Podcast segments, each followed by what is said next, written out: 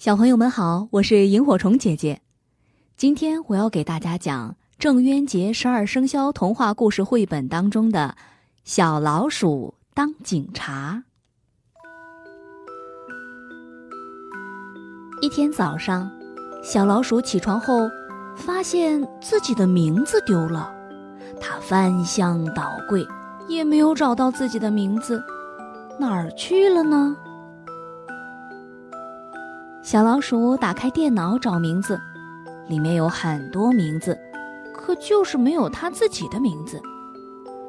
名字可是重要的财产，小老鼠听说法律还专门保护名誉权呢。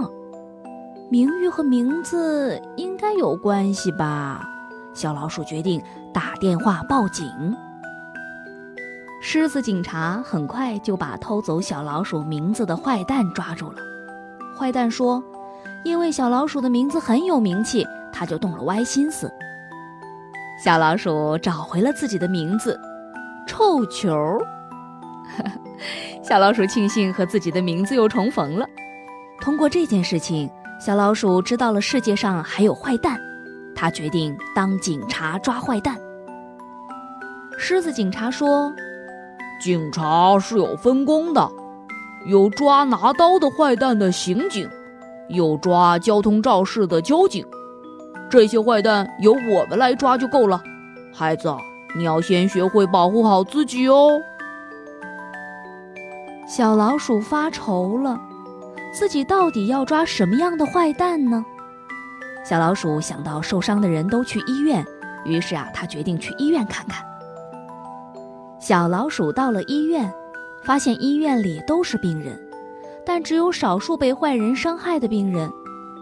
医生告诉小老鼠，其余的病人都是被藏在身体里的病菌坏蛋弄病的，而且警察拿他们没办法，因为他们是最会躲藏、最会隐蔽的天王级躲猫猫坏蛋。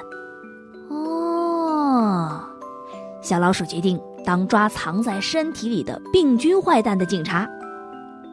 小老鼠建造了一艘能变大又能变小的警用潜水艇，它驾驶警用潜水艇，随着水瓶里的水，在人喝水的时候进入了人的身体。小老鼠抓住了很多坏蛋，然后小老鼠再把坏蛋扔进尿中，冲到马桶里去。病菌坏蛋们决定反击，他们大战小老鼠。小老鼠的警用潜水艇在水中大战坏蛋们，终于把坏蛋都打败了。坏蛋们想了另外的主意，他们决定逃跑到不爱喝水的人的身体里去。小老鼠的警用潜水艇无法进入不爱喝水的人身体里抓坏蛋，这该怎么办呀？